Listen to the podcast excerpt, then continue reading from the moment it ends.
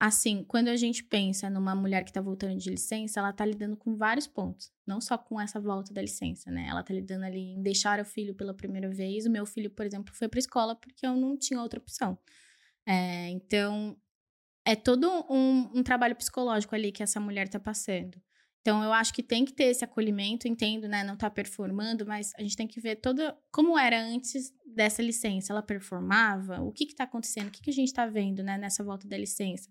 E eu sempre falo que, que a gente tem que acolher, e é diálogo, principalmente da área de talentos, e a gente aconselhar, nós da área de talentos, a, a aconselhar o, o, o, líder dessa, dessa, dessa mulher que a gente está comentando, né? Então, acho que sessões de feedback pós-licença, assim, muito o que está acontecendo comigo, né? Porque. E, e é, também, né, nesses primeiros meses vão ser diferentes, dependendo de tudo que aconteceu.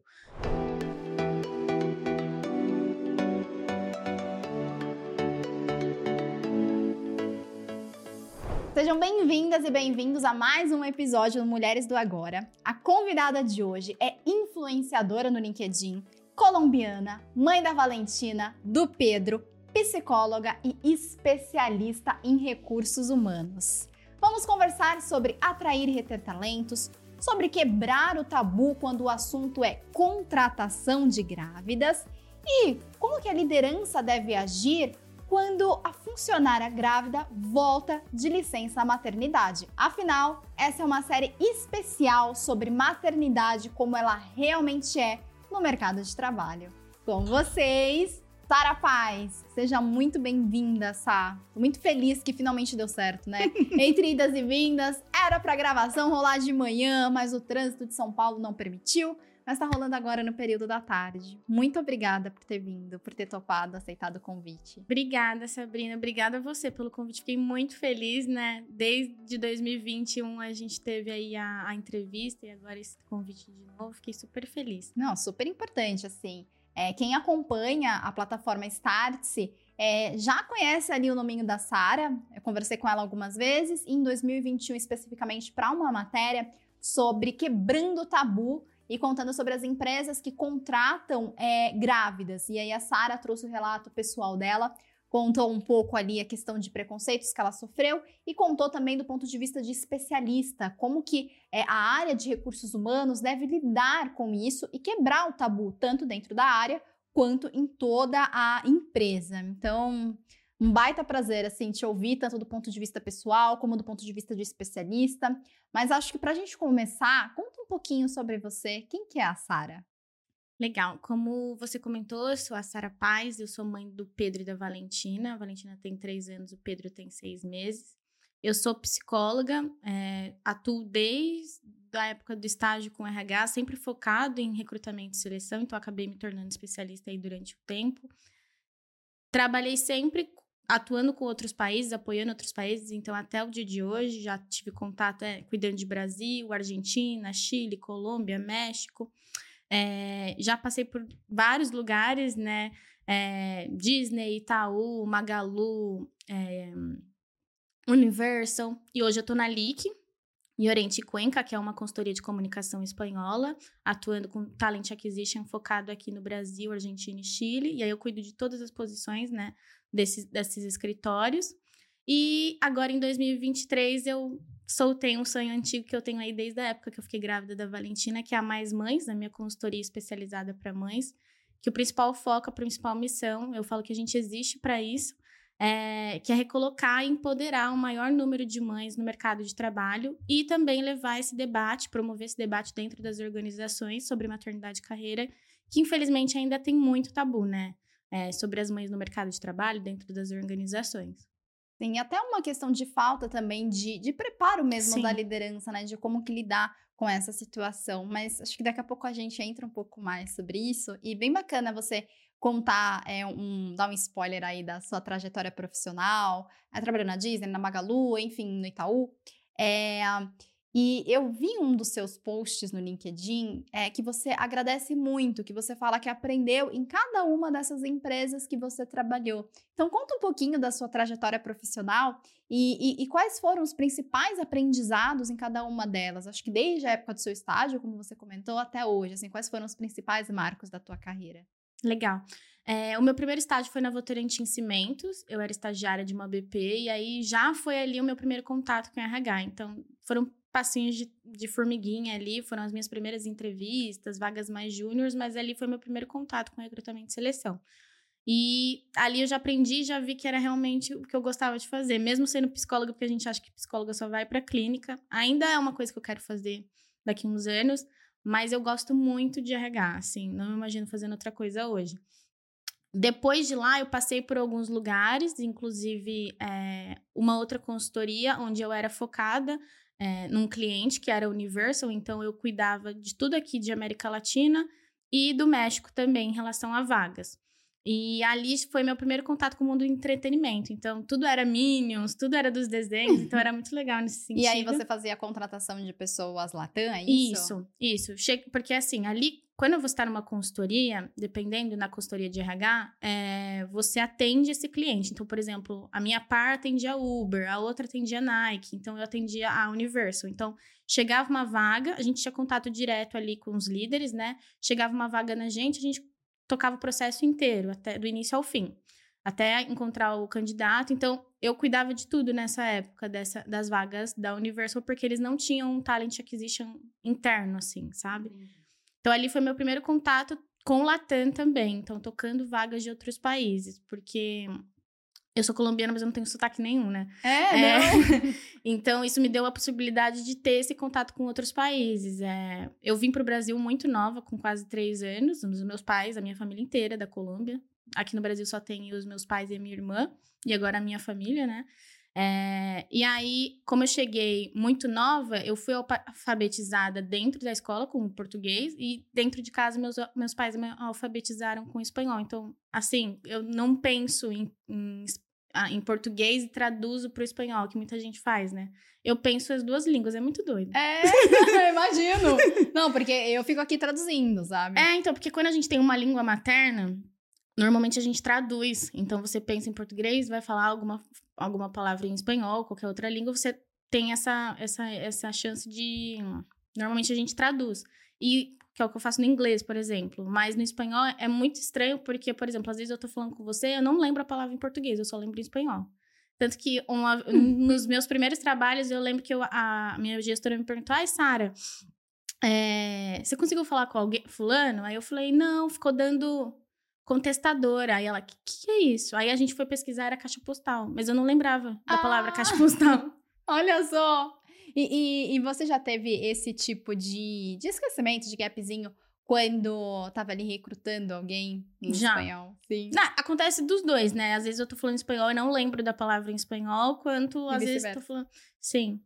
Ah, mas faz parte. É, e você lida super bem, porque tem uma questão do erro também, né? Que assim, quando as pessoas elas estão trabalhando e nossa, esqueci uma palavra ou não, principalmente a gente lida com pessoas. E aí vem o sentimento de culpa. Do seu lado, não, segue a vida, toca. O... Ah, a gente, a gente, a gente às vezes fica meio assim, ainda mais porque tem muito aquele preconceito de, ai, ah, ela não, não é daqui, né? Tipo, por exemplo, quando eu tô tocando vaga da Argentina, eles percebem que a gente não é de lá, porque eu não falo um espanhol da Argentina, que eles usam alguns termos. Então, mas tem gente que acha legal e começa a perguntar do Brasil, teve tem gente que não. Mas assim, eu aprendi com muito jogo de cintura durante esses anos, né? No começo eu ficava assim, eu tinha muito medo de falar espanhol, principalmente com outras pessoas que não fossem da minha família. Mas com o tempo fui perdendo essa vergonha. Ah, legal, legal. Mas voltando agora. é, você estava comentando da não lembro. Da Universal. E aí, da eu, Universal. depois e... da Universal, eu fui pra Disney. Também, praticamente, o me, a mesmo tipo de cadeira, cuidando de Talent Acquisition aqui do Brasil e, e apoiando a Argentina também. Depois de lá, eu tive... Fiquei um tempo fora do mercado. Depois eu voltei, quando a Valentina tinha mais ou menos oito meses, foi quando eu resolvi voltar para o mercado de trabalho. Aconteceu tudo aquilo né, de processos seletivos meio abusivos, aí eu passei no Magalu. Aí foi o meu retorno depois de tanto tempo. Lá eu tocava só Brasil, né? É, também com Talent Acquisition, vagas aqui do Magalu e das afiliadas, então Netshoes, Época Cosméticos, Estante Virtual. Depois do Magalu, eu passei pela, pelo Itaú. Fiquei um tempinho no Itaú. E aí, lá também eu cuidava de todas as vagas nível Brasil só. também de, do, de, dos bancos, né? Era do Itaú Laranjinha. E daí eu saí do Itaú, porque recebi a proposta aqui do, da LIC, que é onde eu estou atualmente, que é essa consultoria espanhola, que tem escritórios em vários países. Então, hoje eu estou aqui na região sul, sou 100% responsável pelo Talent Acquisition da região sul, fico aqui alocada no Brasil, mas eu cuido das vagas do Brasil, Argentina e Chile. E, e a, tenho contato com outros países, né? Os meus pares são de outros países. Aqui só tenho eu e o meu chefe direto. Legal. E, e Sá, o que, que, você mais aprendeu, assim, em, não, não sei em cada um deles, mas os principais marcos que você gostaria de trazer que é relevante para a audiência ouvir?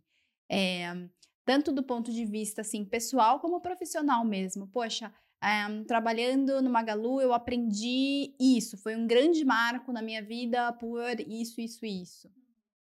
Na, na Universal, que foi assim o primeiro contato mesmo que eu tive com vagas Latam, eu aprendi muito assim a estruturar mesmo um modelo de talent acquisition, então um processo, né, processo seletivo do início ao fim, então alinhamento do perfil com o gestor, é, depois é, as entrevistas, passar para o gestor as, as, percepções. Então, é assim, quando a gente é a parte do Talent Acquisition, a gente faz perguntas diferentes do que o gestor está né, fazendo ali quando é a entrevista com ele. Então, não é um lado mais técnico, é um lado mais comportamental. Então, foi meu primeiro contato fazendo isso, sabe? Então, eu aprendi muito nesse sentido de ter o primeiro contato com vagas Latam, tendo contato com outras culturas, né? Porque é uma coisa é você entrevistar um brasileiro, uma coisa é você entrevistar um mexicano, que é uma cultura completamente diferente da nossa. Então, aprendi muito nesse sentido lá, e por ser meu primeiro contato. Depois, na Disney, é, eu aprendi muito sobre cultura, assim, as pessoas são apaixonadas pela Disney, é assim, uma coisa e de... os funcionários também. Os funcionários, assim, o, o, o, e o escritório é muito legal, você se sente num parque, porque é, o refeitório tem tema dos Simpsons, porque eles compraram a Fox, né, na época que eu entrei.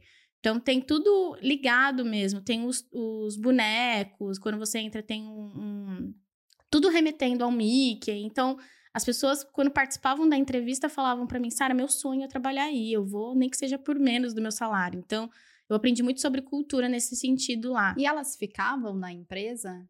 Sim, por As um pessoas... determinado tempo, assim, a taxa de turnover não era muito baixa? Porque às vezes tem essa coisa de, ai, quero muito trabalhar numa empresa e de repente chega lá, beleza, aparentemente parece que é a cultura, que a cultura é legal, que a cultura conversa com o que a empresa é, vende, né? Mas não é nada disso. E aí a taxa de turnover começa a, a aumentar. Não, na, na Disney não, porque era muito assim. Eu sempre fui muito sincera durante os processos seletivos. Então eu falava, a gente não trabalha no parque, né? Porque as pessoas vêm muito com esse imaginário de, nossa, é, trabalho, é a Disney, né? né? Não, é você, vai sentar, você vai sentar no computador normal, igual uma empresa normal. Tem os benefícios, assim. É, tem passagens uma vez ao ano para o colaborador para ele ir para Disney, tem descontos no, na, em itens, né, em lojas, tem uma lojinha dentro da, do escritório para você comprar. Então, assim, mas é, não só a cultura, né, o dia a dia faz a diferença. Mas, assim, a taxa de turnover eu não sentia tanto por conta, né, não é tudo que eu imaginei, é uma expectativa super alta. Não, era normal mesmo. E aí, no Itaú, eu amei trabalhar no Itaú também. É uma eu cultura... lembro, do, eu acompanhava, assim, os seus relatos. Sim, é, é uma cultura muito forte, assim, bem parecida com, com a Disney, mas foi um contato diferente, porque era muito, assim, Brasil, sabe? A Disney eu acho que é muito gringo, assim, ainda, né? E aí, o Itaú, meu, é, eu ficava assim, gente, é um banco, não é um parque, por exemplo, né? que tem o, na Disney, mas... É, a, o Itaú criou uma cultura muito forte principalmente com os clientes, né? E as pessoas que vão trabalhar se apaixonam por essa cultura no dia a dia. Então é muito legal também. E aí eu aprendi muito lá, principalmente foi assim, na época que foi o meu o meu up assim na no LinkedIn, né, na época que eu comecei a falar sobre maternidade e carreira, as pessoas ligavam muito a Disney, a Valentina ao Itaú também porque eu usava fotos da Valentina para promover as vagas, então foi meio que um employer branding ali também que relacionaram o meu nome ao do Itaú. Então foi muito legal nesse sentido e também meu primeiro contato é, com uma cultura de uma empresa brasileira, né? Porque as outras que eu tinha, que eu vinha eram todas de fora do Brasil. É, no Magalu também, que eu trabalhei nesse, nesse meio tempo é, também, e foi muito legal porque eu não trabalhei só a marca Magalu, tinha as afiliadas, que eles têm várias empresas. Tem. Aliás, eu fiz um artigo sobre isso, falando sobre todas as empresas que o Magazine Luiza comprou. E provavelmente você nem sabe. Vou deixar o card aqui para vocês lerem depois. Sim, quando eu entrei, eu falei, gente, eu não imaginava que todas. Uma cartela eram... gigante, né? É, porque eles foram adquirindo, principalmente na pandemia, que quando eu entrei lá em 2021, é, eles estavam comprando várias empresas, então eles. E, e todas de diferente, diferentes ramos. Então, assim, a estante virtual é livros usados, que você pode adquirir por um preço mais barato. A época cosméticos é, são cosméticos, é, conteúdos de, de beleza. É, Netshoes, que é, é, itens esportivos, roupas. Então, assim, é tudo muito diferente. O Magalu que você entra e compra qualquer coisa, né?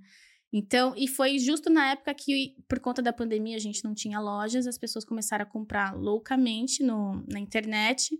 E aí o nome do Magalu cresceu muito durante a pandemia. Então eu aprendi muito nesse sentido de também tocar diferentes tipos de cultura, porque mesmo todas fazendo é, Nossa, é parte é verdade, do, né? do, Magalu, é, a cultura do Netshoes é muito diferente do Magalu nesse sentido, se você parar para pensar. É, a liderança era muito diferente da liderança do Magalu. Então, quando eu fazia os alinhamentos, eu percebia, por exemplo, quando eu tô, conduzia as vagas junto com os líderes. Então, tive que ter esse jogo de cintura, porque eles estavam passando, né? Porque, por exemplo, quando eu entrei, os benefícios do Magalu era diferente do, da Netshoes. Então, como que você lida com isso quando você apresentar a vaga? Porque, ah, inclusive teve esse problema internamente do, das pessoas da Netshoes quererem entender porque os benefícios não eram os mesmos. Hoje eu sei que é tudo padronizado, né? Mas teve esse embate aí no comecinho. E aí no Itaú, depois do Itaú, eu fui para a LIC, né, que é onde eu tô hoje, que eu atuo 100% Latam. É, tenho aprendido muito lá, muito mesmo. É, no sentido de foi minha primeira posição é, 100% eu responsável, né? Então é um, acaba sendo um cargo assim de, de destaque dentro da empresa. Quando eu entrei na LIC, não existia essa cadeira, era uma cadeira nova, então teve todo um trabalho aí no início, porque os gestores que tocavam as vagas. Então eu tive que mostrar, eu tive que criar muita coisa. Então eu criei todo o processo seletivo dentro da LIC, não existia anteriormente. Então foi a primeira vez que eu pude colocar muitas minhas ideias. Então tem sido muito legal nesse sentido. Ah, eu acho que é, é a questão da, da, liberdade com responsabilidade, né? Tá aqui o, o seu plano e, e faça.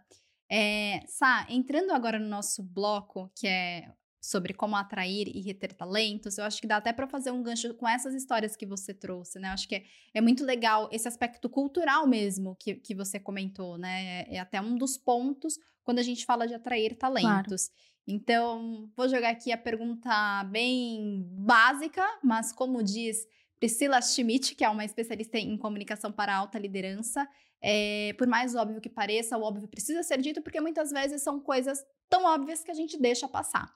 Então, qual que é o primeiro passo para atrair e reter talentos, mas aqui falando de C-level. Então, a gente está falando aqui de CEO, a gente está falando de CMO. É, como atrair esse talento?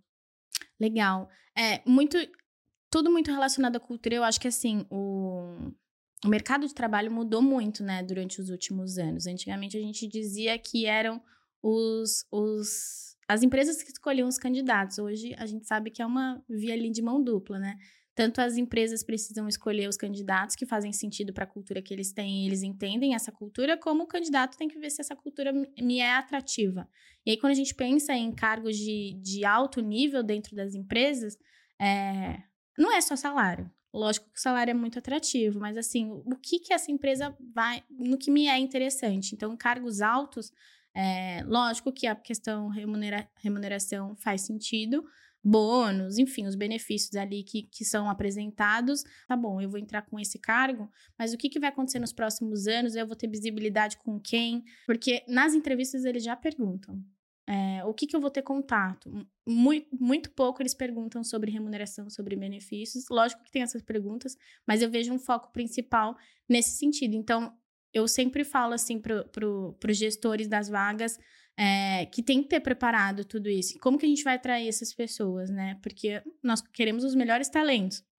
Então, como que a gente pode atrair esses melhores talentos e quererem trabalhar com a gente? Então, tudo eu acho que tudo se relaciona. Então, por exemplo, na LIC, onde eu tô hoje, é uma multinacional, você vai ter contato com Espanha, pode ser que você tem a possibilidade de se tornar um executivo lá. Tem, já aconteceram essas movimentações, né? Então, acho que a gente tem que ter esse jogo ali de hoje essa vaga, mas o que, que eu tô pensando ali de próximos passos, né? Legal. E, e Sá, agora do outro lado, né? Pensando que essas lideranças, elas precisam formar times que performam bem, afinal estamos no ano aí da eficiência, então precisa ser um time é, que tenha ali um jogo de cintura, que saiba de fato trabalhar. É, como que essa liderança, ela consegue formar os melhores talentos? É, porque tem duas coisas. Uma coisa que é difícil, você contratar alguém que seja muito boa, uma pessoa que seja muito boa. E aí, quando você contrata, é difícil você fazer com que ela se, essa pessoa se encaixe no time. Esses dias eu até entrevistei uma fonte que ela usou uma expressão muito interessante, que é, é, é muito fácil não é fácil, né? Mas é muito mais comum a gente ter várias estrelas dentro do time. Mas de nada adianta se a gente não tem uma constelação. Então, qual que é a sua dica para formar um time de sucesso? Ter um time com que ele se engaje ali e que, que faça trabalhar, sabe?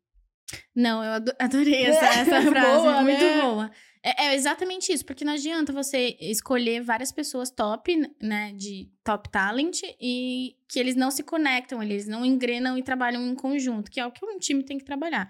É, quando eu entrei na LIC, inclusive, meu chefe me falou isso. Ele falou assim: eu, eu escolhi você porque era uma, um gap meu. Eu acho que a gente tem que ter muito esse pensamento quando a gente vai montar um time. É, eu sou bom nisso, mas nisso aqui não tanto, ou estou desenvolvendo. Que que, então, posso, preciso trazer gente que, que seja boa nisso. Então, por exemplo, ele não é, ele é um, um BP, né, um business partner. Então, ele é mais generalista. Ele não tinha tanta experiência com talent acquisition, que é meu foco. Então, ele, tem, ele monta esse time pensando nisso e como essas pessoas podem se conectar e trabalhar juntas. Então, é, por exemplo, eu não tenho experiência com o departamento pessoal, então coloca alguém muito bom nesse sentido. E que eu e essa pessoa consiga trabalhar em conjunto. Porque não adianta, né, colocar alguém que seja a mesma coisa que eu, por exemplo. Vai ter um embate ali, por exemplo, no sentido de. É, como, que as, como que elas duas vão lidar com a mesma coisa, sendo que é, faria mais sentido uma se complementar com a outra, né? Então, acho que quando a gente vai montar um time, é uma coisa que eu sempre falo para os líderes nas entrevistas. Entrevista a pessoa pensando no seu time. Ela vai fazer sentido com fulana, com ciclana? É, porque a gente tem que olhar muito comportamental também, não só é, experiência. Lógico que faz total diferença, né? Mas experiência eu acho que a gente molda, assim, no dia a dia. No sentido de... É, ele tem a experiência que eu preciso para vaga, mas eu preciso que ele se desenvolva nesse ponto aqui. Então, isso você pode trabalhar junto com a pessoa, mas comportamental a pessoa não vai mudar. Exato, não, e a gente tá na, na época do mundo bunny, né? Que é, é, tudo muito imprevisível, então precisa ter talentos que eles consigam, de alguma forma, se reinventar a todo instante e que consigam é, entender, poxa, ontem eu fazia aquilo, mas o mundo mudou tão rápido, o modelo de negócio tá mudando tão rápido Exato. que eu preciso me ressignificar. Então vamos lá, não é, não é olhar para o passado, é, se apegar ao passado, é olhar para o passado, pegar os aprendizados e focar no agora nessa mudança, Sim. né? E fazer com que o time converse. Bem legal. Sal, tô olhando o nosso, nosso tempo e, de fato, né, quando os bate-papos vão surgindo, vai ficando bom, a hora passa rápido. Então, temos mais 10 minutos, socorro, passa muito rápido mesmo. Então, queria entrar na nossa pauta principal, que é a nossa pauta é, sobre o mês da, das mães, sobre o assunto Contratação. Contratação de grávidas ainda é um assunto que é tabu em muitas empresas. Sara é, passou por isso é, dos dois lados, né? Tanto do lado de, de, sofrer preconceito, como do lado de ser contratada. É, enfim, aí a gente vai conversar um pouco mais sobre tanto do relato pessoal como de dicas. E aí eu queria é, começar falando do seu relato pessoal, porque a partir disso, entendendo como que é na prática a vivência de uma mulher grávida que procura emprego e o que ela enfrenta, a gente consegue orientar melhor e trazer dicas é, para as lideranças de RH, por exemplo. Legal. É, eu, falo, eu brinco, né, que eu tive as duas experiências, o 8 e o 80, porque na gravidez da Valentina eu fui desligada grávida. É, eu tinha acabado de descobrir, passou um tempo, acabei sendo é, desligada, fiquei um tempinho fora do mercado. Quando eu decidi voltar para o mercado, foi meio assim, eu entrei numa bolha que eu falo que é a bolha da maternidade, porque eu não fazia ideia do que acontecia, porque eu não era mãe. Mesmo trabalhando com RH, eu não sabia como era o preconceito que as mães sofrem no mercado de trabalho. Por isso que é importante a gente falar, né? Exato. Porque o óbvio precisa ser dito. Exato. E aí foi. É, passei por vários processos seletivos até ser aprovada no Magalu na época. E foi ali que eu comecei a falar sobre maternidade e carreira no LinkedIn. Fiquei esse tempo trabalhando nessas empresas que eu comentei. Quando eu estava no Itaú, eu estava numa, numa posição temporária. É, minha chefe estava tentando até na época me efetivar, mas acabou não acontecendo. E eu estava olhando para o mercado. Então, eu estava participando do processo da LIC, que é onde eu estou hoje. E eu descobri a gravidez no meio do processo. É, faltava uma última etapa, que era um case que eu tinha que apresentar para uma pessoa da Espanha. Eu descobri a gravidez, mandei um áudio para o atual gestor da vaga, que é o meu atual chefe contando que eu tinha acabado de descobrir que eu estava grávida, que eu entendia se ele não seguisse comigo, porque eu via que era uma posição que demandaria muito, né? Não sei o que ele estava pensando ali de próximos passos. E no dia seguinte ele me ligou e me fez a oferta de, Sara, eu quero te trazer mesmo assim, não faz não faz diferença nenhuma para mim você tá grávida, faz é o ciclo natural da vida, ele até falou para mim, é de onde as pessoas vêm, né? As pessoas precisam mudar esse, esse pensamento. E ali eu entrei em abril do ano passado, passei toda a minha gestação é, saí de licença em novembro, voltei de licença agora, é, faz duas semanas. Ah, demais. Daqui a pouco a gente entra no, no tópico da volta da licença maternidade, Legal. dar uma pincelada. É, e Sá, você comentou aí na, na questão de. E até saiu na matéria, quando eu escrevi sobre isso, dos preconceitos sofridos ali quando uma grávida ela bate na porta, ela quer um emprego, né? Você poderia falar um pouco mais sobre isso, por favor? Claro. É, Existe ainda muito esse tabu, né, de contratar grávidas. Até quando depois que eu entrei, meu chefe me comentou que teve um burburinho de você vai contratar uma grávida, daqui a pouco assim? ela vai sair. É, então existe muito isso ainda e a gente precisa modificar esse pensamento, principalmente na liderança, que é quem contrata as pessoas, né? O RH tá mudando bastante, principalmente porque é o primeiro contato ali com as pessoas no recrutamento e seleção, né? Durante as entrevistas com, com, com os recrutadores e com os gestores. Então, tá tendo esse, essa mudança de pensamento. É, mas, assim, tem sido muito difícil, né? Eu vejo uma mudança nos últimos anos, então, né? Desde a época que eu fiquei grávida até a época que eu fiquei grávida agora do Pedro. Até uma... na matéria a gente falou sobre isso. Exato, né? mas existe muito preconceito ainda. Tanto que você entra no LinkedIn, tem muitas histórias de. Nossa, fui contratada grávida, é uma exceção, né? Então, eu acho que precisa mudar esse pensamento do, da liderança na, na hora da contratação. Sim, ela entra grávida, é, passa esse tempo, vai ficar um tempo fora, né, durante a licença, mas ela volta, não é assim, né? Que não, que não vai voltar. E você sentiu de alguma forma é, da, da, das, dos seus pares, né, do, do time ali, das pessoas da empresa, é, nossa, isso que o seu chefe relatou do burburinho, você sentiu ou não? Por que, que eu pergunto isso? É até interessante é, trazer dicas mesmo para quem é liderança, como que essa liderança pode preparar o time para acolher essa, essa grávida na, na empresa, né, recém-contratada. Quando eu entrei, eu senti, porque esse era o assunto da empresa, porque a empresa é bem pequena aqui no Brasil, né? Então era meio que o assunto, ah, é a grávida que foi contratada. Mas eu fui muito acolhida, tanto a, né, quando eu fui contratada grávida como agora e o que na que volta. É esse acolhimento? muita gente me falava, nossa, eu achei o máximo. Tanto foi o acolhimento que agora que eu tava fora de licença, duas diretoras ficaram grávidas. E aí elas me mandaram mensagem até me contando. E eu fiquei muito feliz porque é, uma delas me falou assim: ah, eu tinha muito medo de engravidar numa posição de liderança, porque ela tinha acabado de ser promovida, fazia um poucos meses que ela, depois que ela descobriu que estava grávida. Então a gente vê a mudança de pensamento que está acontecendo na empresa. Tanto que agora eu voltei de licença, também fui super acolhida. No primeiro dia eu já tive a primeira reunião é, com a minha nova diretora e ela falou: Sara, esses primeiros meses são difíceis até você se adequar, né, esse retorno. Mas durante, assim, é, nesses primeiros meses, quando eu cheguei, a gente tem muito medo, né? Porque você fala, ah, eu vou ficar pouco tempo. Quando e eu tem comecei... a questão daquele dado, né, de que as mulheres, quando saem de licença maternidade, elas são demitidas no período ali de até dois anos, um estudo da FGV mostra.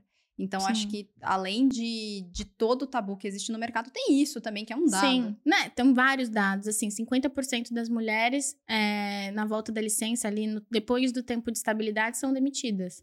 Tem outro dado, é um estudo holandês de mulher, tem uma taxa, agora não me recordo o número, mas assim, é, que elas sentem que depois que elas falam que elas estão grávidas, elas não participam do processo seletivo.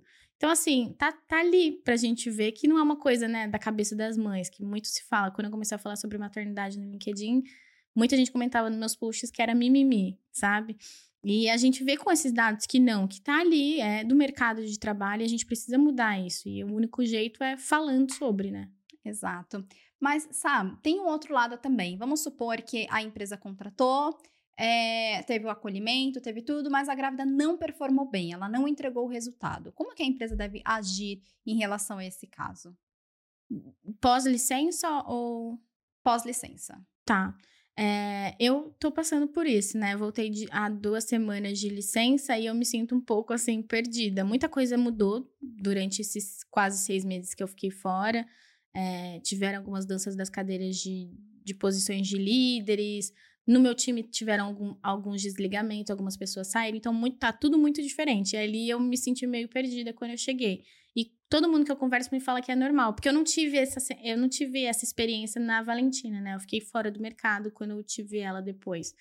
Então, é, pensando assim, o que o que, que tem de, de diferente é assim, quando a gente pensa numa mulher que está voltando de licença, ela está lidando com vários pontos, não só com essa volta da licença, né? Ela está lidando ali em deixar o filho pela primeira vez. O meu filho, por exemplo, foi para escola porque eu não tinha outra opção. É, então, é todo um, um, trabalho psicológico ali que essa mulher está passando. Então, eu acho que tem que ter esse acolhimento, entendo, né? Não está performando, mas a gente tem que ver toda como era antes dessa licença. Ela performava? O que está acontecendo? O que, que a gente está vendo, né? Nessa volta da licença? E eu sempre falo que, que a gente tem que acolher, e é diálogo, principalmente da área de talentos, e a gente aconselhar, nós da área de talentos, a, a aconselhar o, o, o, líder dessa, dessa, dessa mulher que a gente está comentando, né? Então, acho que sessões de feedback pós-licença, assim, muito o que está acontecendo comigo, né? Porque. E, e é, também, né, nesses primeiros meses vão ser diferentes, dependendo de tudo que aconteceu. E se fizer e sentido, mudam, né? as coisas mudam. Mas assim, ai, Sara, é, tem muitas mulheres que voltam e não se encaixam mais naquele lugar. Tudo bem querer sair também, né? Partir Aliás, teremos um episódio falando sobre isso. É, sair de licença maternidade, não quero mais voltar. O que, que eu faço? Acontece muito. Já ouvi muitas histórias, assim, de voltei, não faz sentido para mim. Muitas mulheres pós, é, pós, pós maternidade empreendem porque querem ficar mais em casa.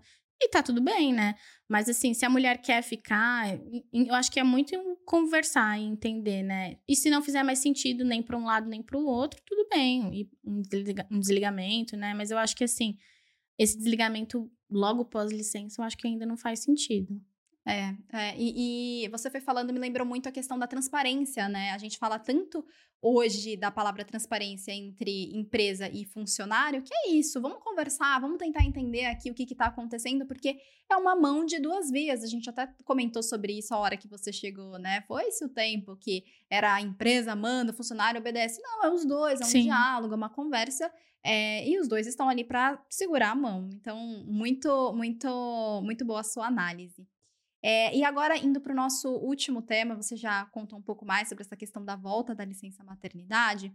Uh, mas eu queria, assim, do ponto de vista de recursos humanos mesmo, como que a área de recursos humanos pode entender é, como melhorar, uh, não sei se melhorar talvez seja a palavra certa, mas como oferecer benefícios que sejam importantes para essa mulher que ela se tornou mãe, sabe? Tem desde coisas básicas, que é uma sala de amamentação, no escritório, é, até licença maternidade estendida, que eu também escrevi um artigo sobre isso, vou deixar o link aqui contando as empresas que oferecem e como que funciona o programa. Mas enfim, eu vindo de você que é uma especialista no assunto e que também é mãe, né, que tem ali vo a, a, voz da fala de ser mãe. Quais seriam os melhores benefícios corporativos é, para até a, é, atrair mães e reter mães? Legal. É, muito se fala sobre isso no que, que faz sentido de benefícios e até políticas, né, que sejam acolhedoras para as mães no dia a dia. Porque não adianta nada você colocar um auxílio creche, mas no dia a dia não é acolhedor, sabe? Uhum. Então tem que ter esses benefícios práticos e, assim, palpáveis, né, de, em relação a dinheiro. Então, eu acho que é super válido a licença parentalidade, que agora tá mudando, né? Então, Sim, são os pais e as mães terem o mesmo tempo, 120 dias ou até seis meses, né? Tem algumas empresas que já estão adotando, que eu já vi no mercado. Por exemplo, agora me veio na cabeça o Grupo Boticário. Ele já tem essa licença parentalidade de seis meses, tanto para o pai quanto para a mãe. E eu acho que isso faz total diferença, porque na lei hoje, para os pais, eu acho que, se eu não me engano, são 20 dias, né? Em 20 dias, uma mulher que teve cesárea, ela ainda tá andando... 20 dias quando tem aquele contrato, né? Porque, teoricamente, são cinco. Exato. E aí, quando a empresa faz parte do programa Empresa Cidadã, aí entra para 20 dias. Exato. Então, É imagina, discrepante. né? imagina cinco dias. É, é- é assim, a gente para pra pensar, não faz sentido nenhum. Então, eu acho super legal, super válida essa, assim, de primeira. Auxílio creche, eu acho que faz super sentido é, para os pais, tanto para o pai quanto para a mãe, né? E ali o valor, eu acho que faz sentido de cada empresa também, quanto é. É, Plano de saúde, que eu acho que é a primeira pergunta quando uma mãe participa de um processo seletivo é e o plano de saúde como que é, com participação e tudo mais. Acho que Inclui dependente. incluir dependente, como funciona, e, enfim. É, e ali políticas assim de acolher mães no dia a dia, igual você comentou da sala de amamentação, porque igual eu falei, né, aquela mulher tá passando por muita coisa, né? No, quando é volta de licença, muitas mães querem amamentar. Eu quis muito, porque eu não consegui amamentar a Valentina durante muito tempo. Então, o Pedro quis muito e tenho conseguido, graças a Deus. É, eu acho que a sala de amamentação é legal. Políticas ali no dia a dia, um trabalho que tem horário flexível. Eu, por exemplo, ontem à tarde eu estava no pediatra com os meus filhos. Se eu não tivesse um horário flexível, não sei, não teriam, né? Não tem um pediatra que atende à noite, né? Então, acho que um horário flexível e um gestor que entende, né, isso de, olha, eu vou sair um pouco mais cedo hoje porque eu tenho consulta com os meus filhos, eu acho que faz total diferença ali na, no acolhimento. E o modelo de negócio? Porque hoje tem muitas empresas, como a própria Disney, como a Google, fomentando a volta ao presencial. É, e tem todos os dias, ou três vezes por semana, enfim, mas tem dos dias fixos ali daquela volta presencial. E muitas mães, principalmente ali da época da pandemia, elas não se prepararam para isso e nem querem abrir mão disso. Porque de repente demora muito para chegar no escritório, é, é- é complexo para buscar a criança, tem um, um- um índice de mãe solo gigante, por exemplo. Então, é, como que a liderança ela olha para isso, né? Porque talvez tenha a política geral da empresa, mas e aí essa mulher fica angustiada, acaba caindo na produtividade porque ela fica preocupada, enfim. Como que o, o RH, qual que é o papel do RH diante desse cenário?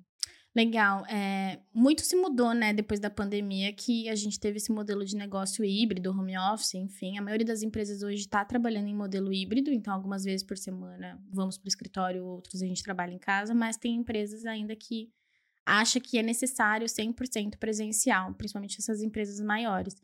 E eu, essas empresas não estão pensando nos pais, né? Porque a gente, principalmente a gente que mora aqui em São Paulo, a gente perde muito tempo no transporte. E esse tempo poderia ser utilizado com os nossos filhos.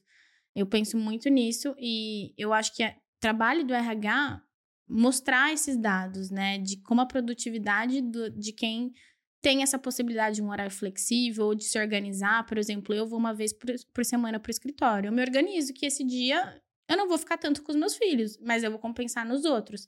Então, acho que é trabalho do RH apresentar isso para alta liderança, porque é, isso afeta totalmente no psicológico dos pais, né? No sentido. E isso afeta, consequentemente, no trabalho. Então, é, não consigo focar tanto no meu trabalho porque eu tô pensando nos filhos que estão lá na escola, ou que eu tenho que buscar as crianças quando eu sair daqui, ou as crianças que ficam, né? Tem criança que fica das 7 às 7 na escola todos os dias. Então, acho que a gente precisa pensar nesse lado de forma do RH, né? Então, como eu, RH, posso trazer isso para a liderança? É, eu acho que trazendo dados, né? Da, já tem muitos estudos mostrando sobre produtividade dos pais que tem esse horário flexível ou que consegue, né, conversar e ser acolhido no ambiente de trabalho.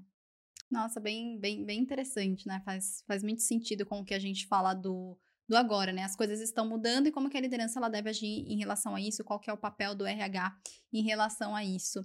É, Sá, o tempo tá passando muito, muito rápido, mas ahn, acho que é isso, é importante a gente enxergar todo esse contexto do, das mudanças, das necessidades das mães, dos pais, é, e ter a transparência, né? Porque eu acho que pro outro lado também, se o outro lado não tá conseguindo se organizar, é, procura RH, pergunta como que seria ali a melhor forma, quais ferramentas ágeis, de repente, poderia ajudar naquela rotina.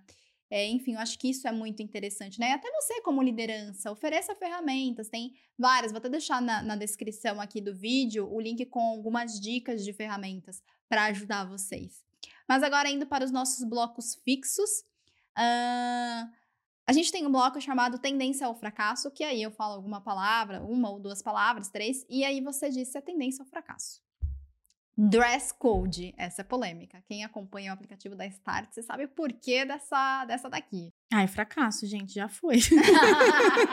já foi-se o tempo de dress code, né? C-level, é sob demanda. É, tá rolando uma movimentação de contratação sob demanda do cargo, de cargos do alto escalão. É uma tendência ou é um fracasso? Acho que é uma tendência. Acho que tem Acho que a gente vai ouvir muito isso nos próximos anos. Interessante. E o nosso último bloco, que é dica de livro, filme ou série. O que, que você indica? Tem um livro que eu amo, principalmente para quem. Dois, né? É, para quem vai ser mamãe ou tá ali no puerpério, que é o, o, aquela loucura dos hormônios, né? Você Nossa, a gente poderia ter falado sobre isso, né? Ah, tem muita coisa. Quando eu falo é de maternidade. É... Porque quem é liderança e não sabe, não é mãe, não, nunca leu sobre o assunto, é, é ou não é pai, é, e, não, e não acompanhou ali a questão da gestação, é muito interessante, né? Porque é uma, um jogo de hormônios, assim, muito grande. Dizem que é uma fase mais profunda da vida de uma mulher. Se você quiser falar um pouquinho rapidinho sobre isso. Falam que o, o puerpério dura três meses, mas existe estu né? existem estudos que pode durar até dois anos. Eu tenho certeza que o meu durou os dois anos, os primeiros dois anos da Valentina, porque são os dois primeiros anos têm sido muito difíceis. Explica um pouquinho, assim, é, brevemente, o que, que é. É, existem estudos, né, do, do lado hormonal que a mulher passa, né, durante, logo após que você tem um filho. É uma loucura de hormônios ali, você lidar, né, você olha a barriga, não tem mais o bebê lá dentro, você com o primeiro bebê, principalmente nas mães de primeira viagem, que ali você se vê mãe e você fala, e agora? Principalmente quando você volta para casa, você fala, gente, agora sou eu, Deus, a criança e o pai. E agora, né, o que, que, que a gente faz? Então, esse é, é um dos livros que eu ia falar, inclusive, é o 60 Dias de Neblina, que chama, e ela fala exatamente sobre esse trajeto que a mulher vai passar nos primeiros 60 dias, que são os, os três primeiros meses do bebê. Que é... pode durar até aí dois anos. Alguns estudos indicam isso, dois anos, né? Isso. Alguns estudos indicam. E por que, que é importante para você, como liderança, também entender sobre isso, mesmo é, não sendo mãe ou sendo homem, enfim. Porque quando você entende o que está acontecendo, é muito mais fácil para você liderar. É, poxa, aqui tem, tá rolando uma montanha russa de emoções. Por quê? Como que você deve agir? Vamos ter um pouco mais de empatia? Vamos ali ter uma liderança muito mais, uma gestão muito mais horizontal? Ou será que é o momento de chamar para conversar, dar um pouco mais de atenção para essa pessoa? É, enfim, então por isso que é importante entender esses marcos, né? Com certeza. É, meu chefe, por exemplo, é um homem e ele não é pai. E ele sempre fala: Nossa, eu aprendo muito com você porque são coisas que eu não tenho contato. E mesmo quando eu for pai, não vai ser desse lado, né? E o outro livro que eu ia falar é o Mãe Fora da Caixa, que são crônicas sobre maternidade. Eu amo, inclusive tem o Instagram dela que chama Mãe Fora da Caixa, eu super sigo e adoro. E são textos que é, eu li muito durante esses primeiros meses da Valentina, principalmente, que é aquelas madrugadas infinitas, né? Que é você ali, o bebê amamentando, e enquanto todo mundo dorme, a casa faz silêncio e é só você ali acordada. E os primeiros meses de privação de sono, eu tô passando por isso de novo, né, com o Pedro.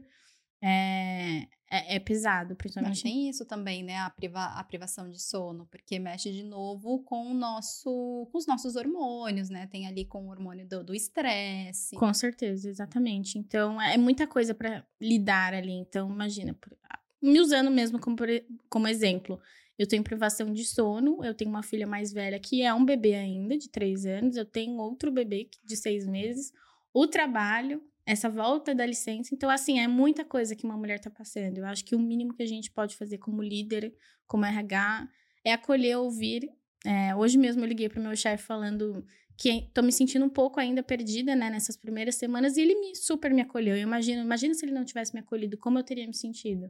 Então, acho que a gente que a gente, mínimo que a gente pode fazer é ter empatia, né, por essas mulheres na volta da licença, durante os processos seletivos, durante a gravidez, é, mulheres que são mães, mães solos, então é, Eu, eu recebo muitas mensagens no LinkedIn, como eu me tornei meio que assim, a cara da maternidade, né? Referência, né? Maternidade, é... mercado de trabalho, Sara. Exato. Então eu recebo muitas mensagens. Inclusive, semana passada eu recebi de uma mãe assim: Sara, me dá uma luz, pelo amor de Deus. Eu voltei de licença faz 15 dias. Meu, be meu bebê ia pra escola, mas ficou doente. E ele não quer comer, ele só quer mamar, eu não sei o que eu faço. Meu novo, eu mudar, me mudaram de área nessa volta da licença. Sem perguntar para ela. Não faz não e ela me contando, não faz sentido com o que eu faço, me mudaram de área. É, eu já imagino que eu vou ser demitida e o meu novo chefe nessa nova área que eu tô quer que eu vá quatro vezes por semana presencial. Eu não sei o que eu faço. O que, que eu faço? O que, que você responde para uma mulher dessa?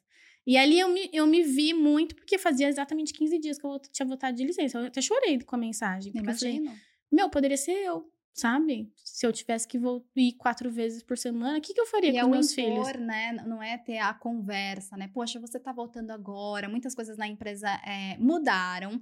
É, a sua área não existe mais por, porque não faz mais parte estratégica do negócio, mas existe isso, isso e isso que a gente acha que tem o seu perfil. Ver qual dessas opções você gostaria, o que, que é interessante, como que você gostaria que fosse esse retorno? Porque, de repente, impor que a pessoa volte quatro vezes por semana, ali 15 dias após a licença maternidade, talvez ela não vá performar bem, talvez ela performe muito melhor estando em casa, voltando num modelo muito mais híbrido, né? Então, acho que é aí que entra a questão da conversa, da flexibilidade e da, daquele pilar da cultura de, de muitas big techs, né? Que é a liberdade com responsabilidade, é você confiar no seu colaborador.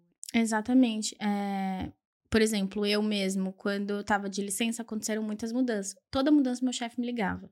Sara, fulano saiu do time. Sara, não sei, é, nossa diretora saiu, então é, Tinha outra... transparência, né? Toda vez ele me ligava. E assim, durante a minha licença, meu filho também teve bronquiolite. É, o Pedro quase morreu com um mês. Ele teve bronquiolite, sepse, foram assim, dias terríveis. E ele me ligou, perguntava se eu precisava de alguma coisa, que se eu queria que ele fosse lá. Então ele é muito acolhedor, assim, eu não tenho o que falar. É, e ali, inclusive, durante a minha licença, ele me ligou para falar que após as avaliações de desempenho do ano passado, eu tinha recebido um aumento salarial. E que eles queriam me dar um aumento durante a minha licença. Então, eles não me esperaram voltar. Outras empresas esperam voltar. Então, ele, e ele me contou: sabe por que eu fiz isso? Para você ficar aliviada quando você voltasse. Porque eu sei que tem, rola muito, né? aquilo de será que eu vou ser desligada quando voltar de licença? Ainda mais todas as mudanças que é a empresa onde eu e trabalho, por não, exemplo. nem curti, curtindo, né? Acaba nem prezando pelo momento que é a licença maternidade porque fica angustiada, né? Então, Exato. muito legal isso que ele fez de acalmar, tamo junto, é, é a mão de duas vias, fique tranquila. É, obrigada por compartilhar o seu relato. A gente chegou aqui, extrapolou um pouquinho o tempo. Espero que vocês tenham gostado. Acho que foi uma baita aula. Uh, tá super convidada para a parte 2, para a gente desenrolar o assunto, conversar ainda mais. E contem o que, que vocês acharam do videocast de hoje, se vocês sabiam disso, qual foi a parte que mais foi relevante para vocês, deixem aqui nos comentários. E não esqueçam de seguir a Startse no arroba Oficial. Muito obrigada, Sara. Obrigada, Sá, pelo convite. É, eu acho, eu sempre falo que maternidade é um assunto que, infelizmente, é muito tabu dentro do mercado de trabalho e o único jeito da gente deixar de ser tabu é falando sobre, promovendo esse debate, trazendo essa realidade que muita gente não sabe como é e tudo bem, né? Mas que todo mundo esteja disposto a fazer mudar. Verdade. Muito obrigada. Até mais.